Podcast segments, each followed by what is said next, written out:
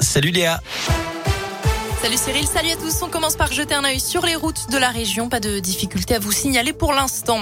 À la une, Mariupol en état de siège. 100 000 personnes y vivent sans eau, ni nourriture, ni médicaments, a dénoncé le président ukrainien Volodymyr Zelensky. Près d'un mois après le début de l'invasion russe, il va s'exprimer tout à l'heure devant les parlementaires. L'Union européenne pourrait décider de nouvelles sanctions contre la Russie. Un sommet de l'OTAN doit se tenir demain à Bruxelles. Une altercation à la sortie d'un bar et des coups de feu. Que s'est-il passé samedi soir à Paris? Le principal suspect de l'assassinat de l'ancien rugbyman argentin Federico Martin Aramburu a été interpellé en Hongrie. Loïc Le Priol, 27 ans, est un ancien militaire et membre du GUD, groupuscule d'extrême droite. Une femme a également été arrêtée, placée en détention provisoire. Un troisième individu est toujours recherché.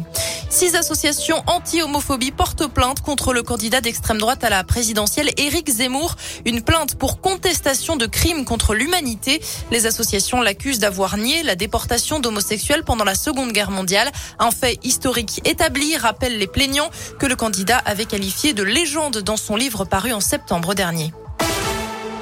L'actualité dans la région, un blessé grave ce matin sur l'A71 à hauteur de Joseran dans le Puy-de-Dôme. Une violente collision a eu lieu entre une camionnette et un semi-remorque. Selon les pompiers, le premier véhicule est venu percuter l'arrière du poids lourd pour une raison encore indéterminée. Le chauffeur du véhicule s'est retrouvé coincé sous la remorque. Il a dû être désincarcéré puis héliporté au CHU de Clermont. Le conducteur du poids lourd n'a pas été blessé. Ils se rassembleront de nouveau mardi prochain. Les agents de la caisse primaire d'assurance maladie de la Loire en colère face à leurs conditions de travail. Réunis en assemblée générale aujourd'hui, ils ont dénoncé un manque d'effectifs, des contrats courts et des délais de traitement des dossiers intenables. On reste dans la Loire avec Saint-Etienne qui s'engage contre la précarité menstruelle. La ville va mettre en place avec l'association Règles élémentaires 10 boîtes de collecte de protection périodique. Objectif, soutenir les femmes qui ont des difficultés à en acheter. Elles seront ensuite redistribuées aux bénéficiaires par les associations du secteur, notamment les Restos du Cœur et le Secours Populaire. Attention au vol de carburant dans la région. Le message de prudence lancé par les gendarmes, 1500 litres d'essence ont été dérobés dans une entreprise de Corba au sud de Lyon en l'espace d'une semaine. Quatre individus tout juste majeurs ont été interpellés.